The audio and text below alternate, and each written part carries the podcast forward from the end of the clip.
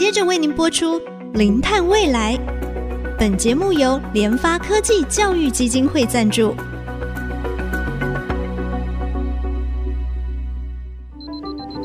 前瞻能源新方向，以科学与科技迈向近零碳排，智慧永续，与您一同开创零碳未来。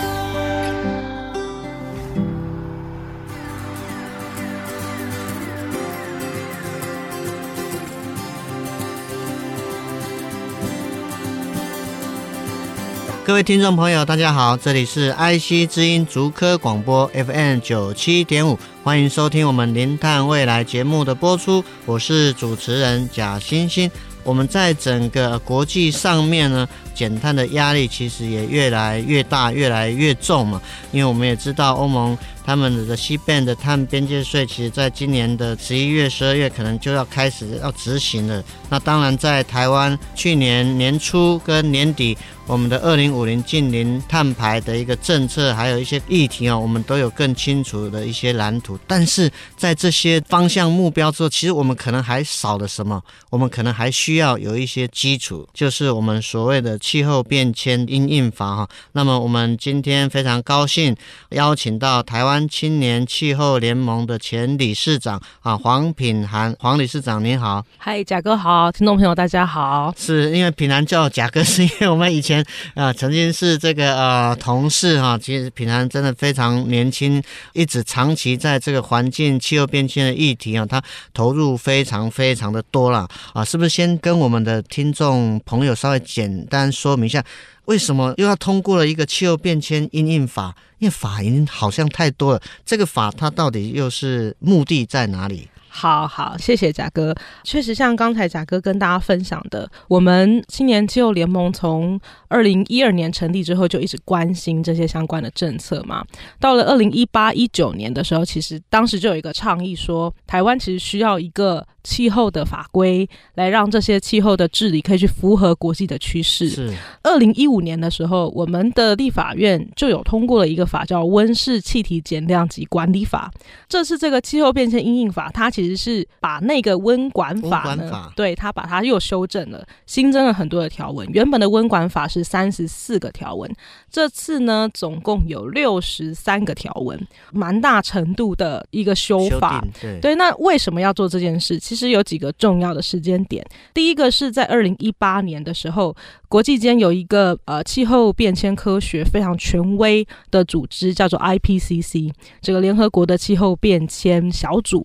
那他们的组成就是来自全世界各个州、各个国家的科学家们，他们做成一个报告，叫做《全球一点五度 C 报告》。对，那这个报告就说，我们的全球暖化已经越来越严重了。如果说人类想要在这个世纪末之前呢，都可以呃比较安稳的生活的话呢，大家必须要达到一点五度 C 的控制升温的目标。那这件事情它的意义就是在二零五零年之前，全球要达到净零排放。净零排放就是说，我们大家人类生活排出来的这些碳，跟我们减下来生活的的活动当中，对减的碳，它扣减之后要变成零。二零一八年的这个报告出来之后，全世界就开始很认真的讨论这些事，所以这个趋势就一直延伸到二零一九年、二零二零年。台湾当然也因为这个趋势。必须重新去检视我们二零一五年的温管法的目标是不是足够。就是因为这一个大的国际的变化呢，所以在二零二零年的时候呢，我们在立法院也就开始启动了这个讨论。那当时呃，第一个提出这个嗯很大幅修正版本的，就是洪生汉委员。我现在是呃国会助理。那当时我们提出了这个版本之后，在二零二一年陆陆续续，最后在立法院总共有二十几个版本。哇！这是一个非常难得的事情，对，因为过往我们各种修法的法案，顶多五个版本、十个版本就很多了，到二十几个版本，其实真的是朝野。各党其实都对于对都很重视，那大家都觉得这个法必须要修。那确实在这一次的修法里面，二零五零净零排放就变成新的目标，所以也不是说横空出世突然多了这个法，是在我们二零一五年的这个基础上，我们大家想要更多的去符合国际的趋势，所以修了这个法。那这个气候变迁应用法，那它相关的一些内容呢？好，我们说这个法呢，它其实有两个重要的管制对象，一个其实是我们的行政机关，就是我们的各个部会，比如说。经济部的能源局啊，它应该要在能源转型上面多用低碳的能源。那交通部它必须要去推动运具电动化。然后比如说内政部呢，它必须要在它主管的这些建筑里面，啊、对，做绿建筑等等。嗯嗯嗯、所以它其实有一个很重要的规范是对于行政部门的。那这一次的修法，它也在它的第八条里面呢，把这些相关的所有部会要做的事情列出来，列了快要二十款。哇！所以它真的是一个。跨部会的大法，所以当时启动讨论之后，在行政院里面的各部会也有非常多次的协商哦，什么事情要谁来做。嗯嗯嗯。那当然这一次它也有一个很大的进展，就是我们终于把什么部会要做什么事情写进法里面了。所以它有一个很重要的规范对象是行政机关，另外一个规范对象就是我们说的碳排放的这些企业，我们叫它排放源呐、啊。它当然包括我在。我的生产的过程中，我就会排出二氧化碳的，也包括我的用电。因为其实台湾的电子制造业是在全世界的供应链里面很重要的角色。那他们用的电，它其实是算是间接的排放，就是说，因为电的生产过程有碳排，那这个也还是要算在我的头上。对对对。所以对于这些排放源呢，这次的法呢，它也多了一些相关的内容。大家听到很多就是，哎，他们要开始缴碳费了。哦，这当然是其中一个。所以它的主要的影响。其实会是对于这两方会是目前最直接的。那对一般的民众来说，其实它会比较多是鼓励的成分。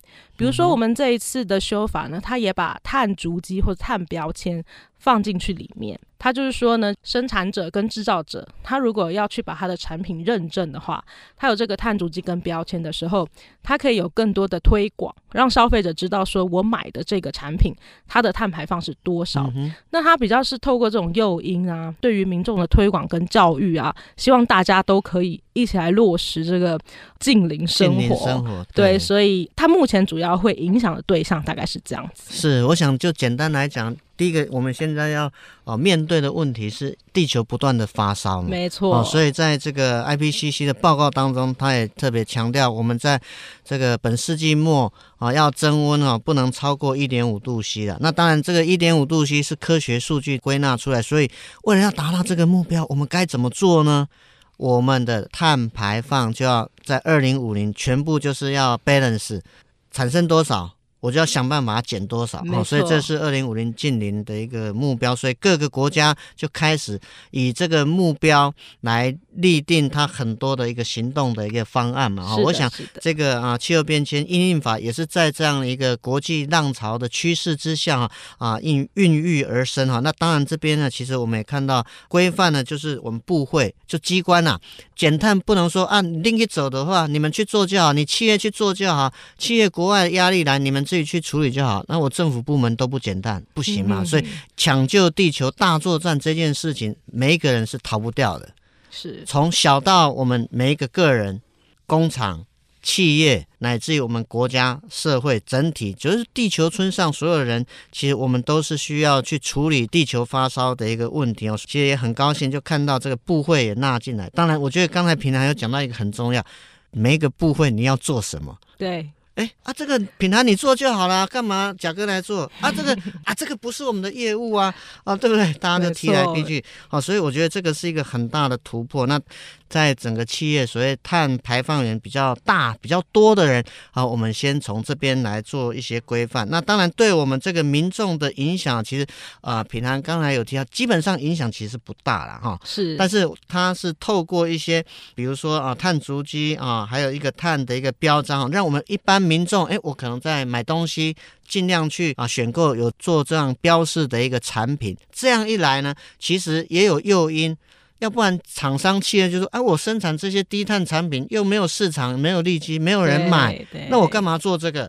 哦，所以也借着从这个消费端，让企业有一些诱因来进行这个减碳工作。所以我想，这个真的是一个非常啊重大的一个任务啊。当然，气候变迁因应法哈，在今年啊一月初的时候已经三读通过了，那也顺应整个国际的一个趋势跟潮流哈。节目先进行到这边，我们休息一下。下一段呢，我们要再跟大家来谈一谈。那么，我们的气候变迁因应法到底跟国际上面的这个啊趋势是不是有一些啊不足的地方，或者是说有一些比较特别的地方？待会我们再回到我们零碳未来节目的现场。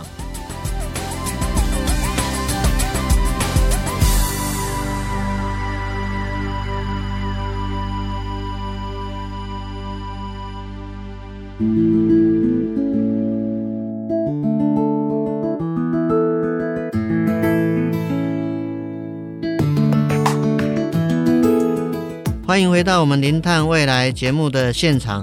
今天非常高兴邀请到非常年轻的品涵哈黄品涵，他也是台湾青年气候联盟的前理事长，目前也是啊国会的助理啊，积极在参与我们气候变迁因应法的一个推动哈，当我们这个法规出来之后，其实我们就很想要知道，诶，那我们定的这个气候变迁因应法，那么跟国际上的这个趋势跟潮流上面，到底有没有符合，或者说我们有一些还有不够的地方，是不是也可以请品涵也跟我们的听众朋友做个分享？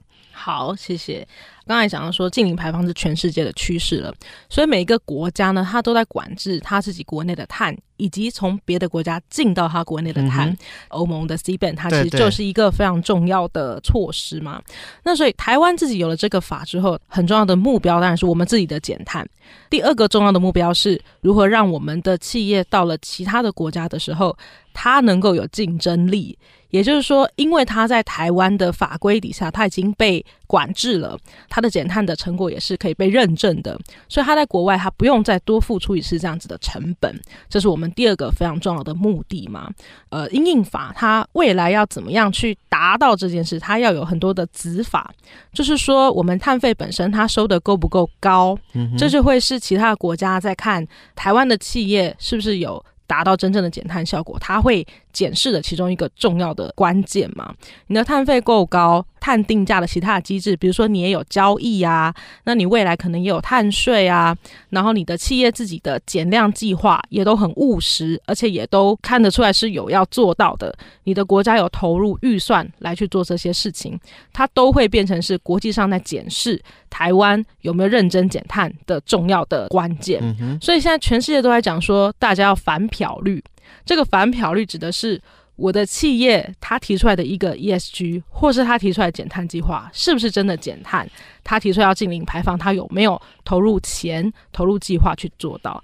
再来呢，一个城市或一个国家，它也有可能会漂绿哦。嗯。所以，如果我的国家只是喊了目标，但是我没有推出执行的政策，它也会在联合国的反漂绿的指标下被认定是漂绿。所以，这是接下来台湾在因应法上面最重要的挑战。所以，我们在定未来所有的执法的时候，都要去看这些反漂率的准则，要避免哪些事，我们就要去做到。因为台湾是一个呃外贸出口导向的国家，我们必须要面对的现实是，台湾的企业在国际上要有竞争力，它必须要去符合国际的这些规范，符合国际的规范一定是重点。所以联合国相关的规定，那各个国家它的边境的管制的规定，都会是接下来在执法里面我们要去对齐的。第二个重要的事情叫做调试，嗯哼，调试就是。说，我已经看到气候变迁它造成的风险了，包括我们看到全世界澳洲的大火燃烧好几个月，美国的加州，然后各个地方的这些暴风雪、超级台风，它都会对于我们的社会、我们的人民的生活以及企业的经营造成非常大的风险。所以我怎么样呢？去把这个风险可以评估出来，预先做好准备。以后我的工厂在盖的时候，我可能要加高二十公分，因为我未来可能会持续遇到极端的暴雨，嗯哼，每一次的暴雨我可能就会淹个十公分，水，或者说海平面上升。没错，就海平面上升，所以我如果在比较沿海地带，我就要去做我这个，比如说厂区的建造上面，我就要有这个新的设计，或是说呢，接下来未来我所有的新的园区的规划，我都要加上太阳光电，嗯嗯，啊、哦，我都要把这些再生能源考虑进去。那我可能也要去把我的建筑变成是呃绿屋顶这些，所以这是在调试的部部分。现在台湾的这个阴影法里面呢，它有新增了一个调试的专章，但是未来我们要持续监督，是它要能够更丰富。我们说这些企业呢，它缴的这些碳费，最后呢，政府它要用在这些气候变迁的阴影上面。它当然包括可以去补助一些中小型的企业呢，它能够有更多的资源，能够去跟上这个减碳，但同时。企业们如果还没有很清楚它会面对到气候变迁风险的话，我们的这个法它应该也要在调试，去帮大家可以预先把风险给判断出来。所以我会觉得这两个应该是呃很重要，就是我们接下来要持续去接轨国际的。那这次的修法有一个蛮大的亮点是公正转型。公正转型其实是在二零二一年英国的联合国气候大会讨论的其中一个结论。他讲的就是说，我们大家现在都认知到近零排放是目标了，所以能源产业可能会从煤炭产业转型成再生能源产业。嗯、可是这些煤炭产业的工人，他如果失业了该怎么办？对。他可能是很大一群的劳工哦，所以政府他也要有这个义务去协助这些劳工能够转型到新型的产业。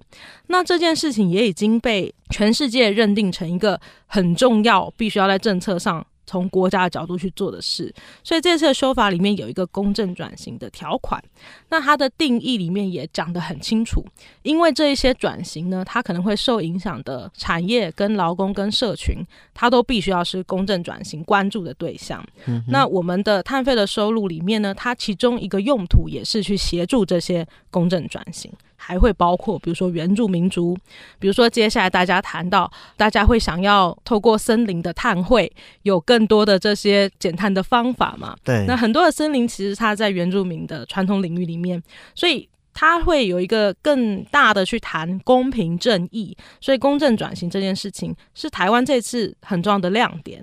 现在国际上的各个国家呢，几乎没有国家把公正转型放在气候法里面，uh 但是我们有，uh 所以这其实是台湾。当然，因为我们的中小企业也如此的多，所以我们非常重视这件事情。我认为这个是很值得台湾发展成一个我们自己的特色的。是是，我想就是说，这个气候变迁因应法哈，当然第一个其实是鼓励督促政府部会还有大型的这个碳排大户在减碳，但是我们也知道，要面对气候变迁的议题啊，减碳真的是需要时间。是，但是地球发烧这件事情不会等我们。平常刚刚有讲，其实现在全球各地的干旱，我们台湾在二零二一年经历的百年大旱等等，哦，这种极端的天气，它不会等我们啊。为了要因应去面对这种极端气候发生的频率跟状况越来越多、越来越明显，所以刚才有讲，那我们。要怎么办？要调试哦，所以这个是一个调试的方案，在我们气候变迁应应法当中也都有考虑到，我们要解决地球发烧的问题。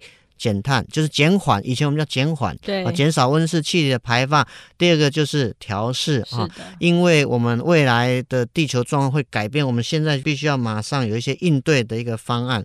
在面对很多的这种转型改变的时候，一定会有一些啊利害关系人受到影响，是有些会因为这个改变受益，有些会因为这个改变而造成哇基本生存会受到影响。是好，所以我们刚刚讲到呃这个能源转型，哎，可能这个火力发电厂电厂啊，煤炭工人等等，或者说哎我们现在要推动这个绿色的运具或永续运具，哇，我们看到台湾我们最多的是什么？传统传统机车行、摩托车，那他们怎么办？他们转型怎么办？啊啊、是啊，好，所以这个我们都需要去考虑到去面对。那当然，我觉得品涵刚才也特别提到哈，面对气候变迁比较弱势的一些族群，或者说我们以前没有顾虑到原住民朋友们啊，他们这么大的这个森林很是非常重要的一个资源啊，特别是在减碳的议题上面，它是很重要的一个碳汇啊。所以我们台湾在这个公正转型，把它也列入到我们这个。个气候变迁应应法嘛，所以我想为了解决我们地球发烧的一个问题啊，其实我们谈过，我们要很多的方法。企业更要改变，是因为现在外在的压力远远大过于内部的压力，没错，对吧？因为刚才平常有讲欧盟的碳边界税，各个国家各个区都要管制。我不只是我要看我自己的，别人的不要进来到我这里啊，没错没错啊，所以这个就面对到整个碳税碳的这个议题啊。那当然碳税，我想我们气候变迁因应法这边似乎好像还没有说针对说它哎到底要收多少，嗯嗯嗯啊。但是不过我觉得刚才有谈到一个很重要的羊毛。出在羊身上了，企业不少中小型企业或大型企业，你横竖都是一刀了。嗯，因为你这个碳税，你不在我们台湾这边收，你出去外面你还是要交给外面。是啊，哦，所以怎么样，我们建立一个好的一个机制，把这个收来这个啊碳税或碳费，我们可以用在我们台湾协助中小企业，协助一般百姓。或在整个提升我们国家的一个竞争力，我想这个是气候变迁因应法哈修法通过一个非常重要的一个里程碑啊。那再次非常谢谢哈台湾青年气候联盟的前理事长啊，目前也是国会的助理哈黄品涵，今天来跟我们分享台湾的气候变迁应应法啊，他现在通过了，他也有他的亮点，特别是在这个公正转型上面也入法了。我们的节目呢啊就进行到这边哈，在。在网 AOD 可以随选随听，并且呢，也在 Podcast、Google Podcast、Apple Podcast 还有 KKBox 都有上线哦，所以欢迎我们的听众朋友，你可以搜寻这个“零碳未来”，并且请大家一定要订阅，还有跟你的好朋友来分享，才不会错过我们每一集精彩的节目。再次感谢大家的收听，我是主持人贾欣欣，下周我们同一时间我们再会。本节目由联发科技教育基金会赞助播出。联发科技教育基金会邀您一起响应近零碳排，以知识驱动更好的未来。